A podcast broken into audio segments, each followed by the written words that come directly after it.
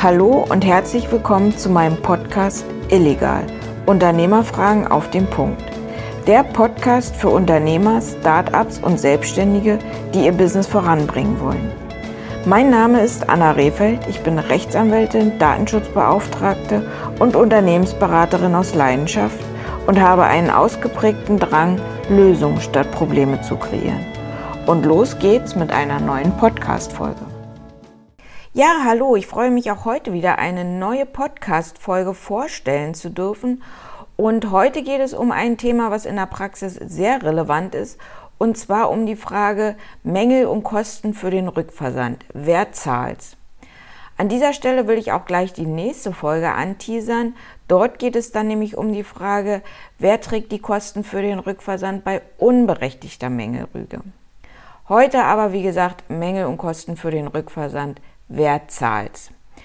Ist ein Produkt mangelhaft, kommt es in der Praxis zwischen Unternehmen und den Kunden oftmals zu Diskussionen darüber, wer nun die Kosten für den Rückversand des mangelhaften Produktes zahlen muss. Der Kunde oder der Unternehmer. Und nicht selten wird hierbei die Rücksendung im Rahmen von Mängelrechten, also im Rahmen der Gewährleistung, verwechselt mit Rücksendungen im Zusammenhang mit dem gesetzlichen Widerrufsrecht oder mit einer freiwillig eingeräumten Garantie.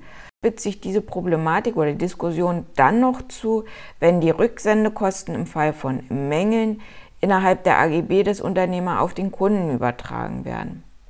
Was sollten Unternehmen jetzt aber alles beachten, um rechtlich und halt auch kundenfreundlich in solchen Situationen reagieren zu können?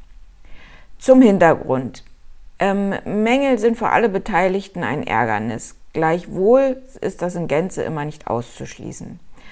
Und für den Fall von mangelhaften Produkten hat der Gesetzgeber eine Palette an Gewährleistungsrechten aufgestellt und hier dann entweder dem Kunden oder je nach Blickwinkel dem Unternehmen erstens ein Recht auf Nacherfüllung eingeräumt und so dann weitere Rechte wie Rücktritt und Minderung zugestanden. Und als dritte Möglichkeit kommt noch der verschuldensabhängige Schadenersatz hinzu. Das ist dann im Einzelfall zu betrachten. Und insbesondere im Onlinehandel gilt dann neben dem Konvolut an Gewährleistungsrechten immer auch noch das gesetzliche Widerrufsrecht. Und hier ein Hinweis für die Praxis an der Stelle. Das gesetzliche Widerrufsrecht gilt unter anderem A für Fernabsatzverträge, also zum Beispiel im Onlinehandel. B nur gegenüber Verbrauchern, also nur im Verhältnis B2C. Und im Falle einer ordnungsgemäßen Wider Widerrufsbelehrung C für 14 Tage. Das gesetzliche Widerrufsrecht ist zwingend und kann nicht ausgeschlossen werden. Das sollte man immer beachten. Im Rahmen der gesetzlichen Gewährleistungs ähm, Rechte gilt eine Frist beim Verkauf von Neuwaren von zwei Jahren. Und diese Gewährleistungsfrist von zwei Jahren kann unter Umständen auch in den AGB verkürzt werden. Das ist dann aber einzelfallabhängig und soll an dieser Stelle nicht weiter vertieft werden. Zu den Rücksendekosten bei mangelhaften Produkten. Ist ein Produkt nun tatsächlich mangelhaft, sieht der Gesetzgeber ein gestuftes Gewährleistungssystem vor. Das hatte ich eben schon angerissen. Und hier steht an erster Stelle das Recht bzw. die Pflicht auf Nacherfüllung. Denn liegt tatsächlich ein Mangel vor, hat der Unternehmer das Recht, den Mangel zu beseitigen, also zu reparieren, oder eine neue mangelfreie Ware zu liefern. Aber Achtung, das Wahlrecht im Rahmen der Nacherfüllung beim Kauf steht laut Gesetz dem Käufer zu. Das heißt, der Kunde kann grundsätzlich frei wählen, ob er lieber eine Reparatur möchte oder ob er lieber eine neue, mangelfreie Sache geliefert haben will.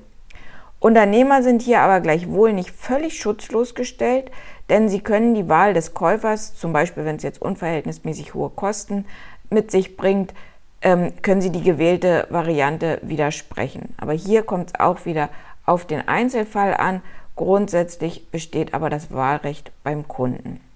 Danach, erst im zweiten Schritt, können weitere Gewährleistungsrechte greifen. Denn ist die Nacherfüllung, also Step 1, missglückt oder aber unmöglich, können dann im zweiten Schritt weitere Gewährleistungsrechte wie etwa der Rücktritt und die Rückabwicklung oder Minderung geltend gemacht werden.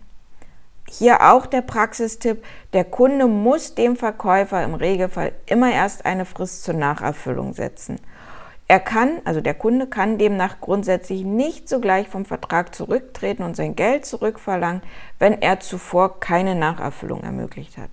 Etwas anderes kann beispielsweise gelten, wenn der Unternehmer von vornherein sagt, nee, ich erfülle hier überhaupt nichts nach. Ähm, dann, also wenn er von vornherein es in Gänze verweigert, dann kann es sein, dass der Kunde gleich zurücktreten kann. Und jetzt in diesem Zusammenhang die Frage nach den Kosten der Nacherfüllung.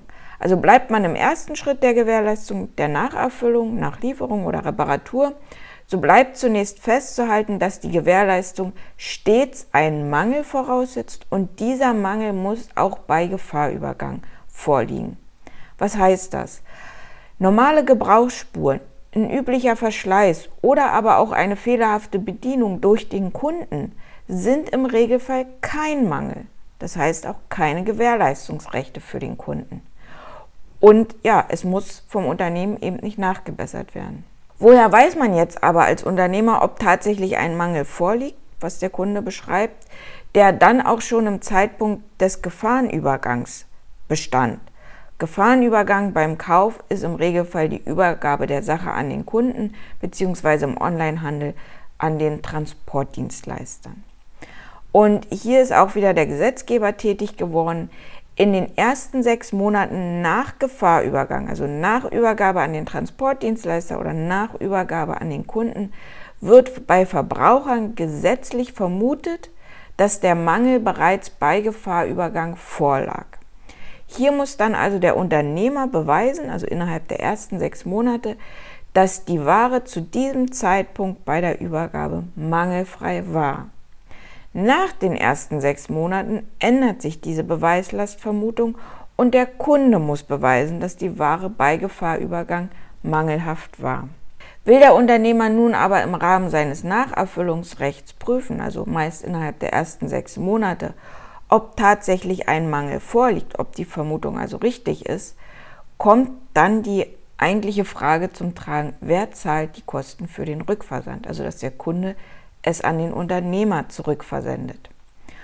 Und hierfür antwortet der Gesetzgeber in 439 Absatz 2 recht eindeutig, und zwar Zitat, der Verkäufer hat die zum Zwecke der Nacherfüllung erforderlichen Aufwendungen, insbesondere Transport, Wege, Arbeits- und Materialkosten zu tragen.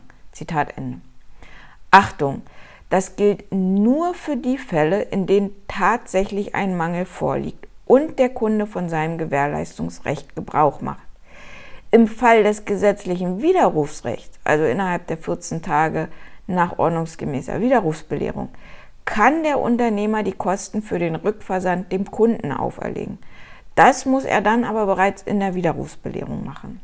Praxistipp an dieser Stelle, der Unternehmer kann im Fall der Nachlieferung einer mangelfreien Sache a. die alte mangelhafte Sache vom Kunden zurückverlangen, also der Kunde kann die alte mangelhafte Sache nicht einfach behalten, und b. der Unternehmer kann unter Umständen auch Wert- und Schadenersatz vom Kunden verlangen, wenn jetzt die alte Sache erheblich übers normale Maß hinaus in Gebrauch genommen wurde. Hier kommt es aber auch auf den Einzelfall an. Was kann man jetzt als Fazit von diesem ganzen Konvolut an Informationen als Unternehmer mitnehmen? Zusammengefasst lässt sich die Frage, wer die Kosten für die Rücksendung bei einem Mangel zahlt, sagen, dass die Kosten grundsätzlich durch den Verkäufer zu zahlen sind, vorausgesetzt es liegt tatsächlich ein Mangel vor. Und der Mangel lag auch bereits im Zeitpunkt des Gefahrenübergangs vor. Übt der Verbraucherkunde hingegen sein gesetzliches Widerrufsrecht aus, für das es nicht auf das Vorliegen eines Mangels ankommt, das heißt also, was auch grundlos ausgeübt werden kann, hat der Kunde die Rücksendekosten zu tragen, vorausgesetzt, dass der Unternehmer diese Kosten für die Rücksendung in der Widerrufsbelehrung bereits wirksam auf den Kunden übertragen hat. Ja, und was gilt nun aber für solche Fälle, in denen der Kunden einen Mangel rügt, der aber keiner ist, also eine unberechtigte Mängelrüge? Wer trägt denn jetzt hier die Kosten für die Prüfung und für den Rückversand? Und das wird in der nächsten Podcast-Folge geklärt.